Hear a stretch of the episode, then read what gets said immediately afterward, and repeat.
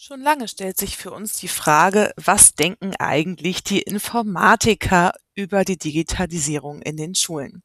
Wir befragen dazu verschiedene Menschen aus verschiedenen Ländern. Heute Aureline aus Frankreich.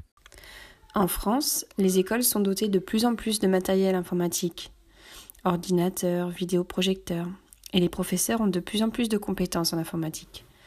Je pense qu'on va dans la bonne direction. Il est important d'être initié au digital dès l'enfance, mais il n'est pas nécessaire de pratiquer tous les jours. Les écrans sont addictifs pour les plus jeunes.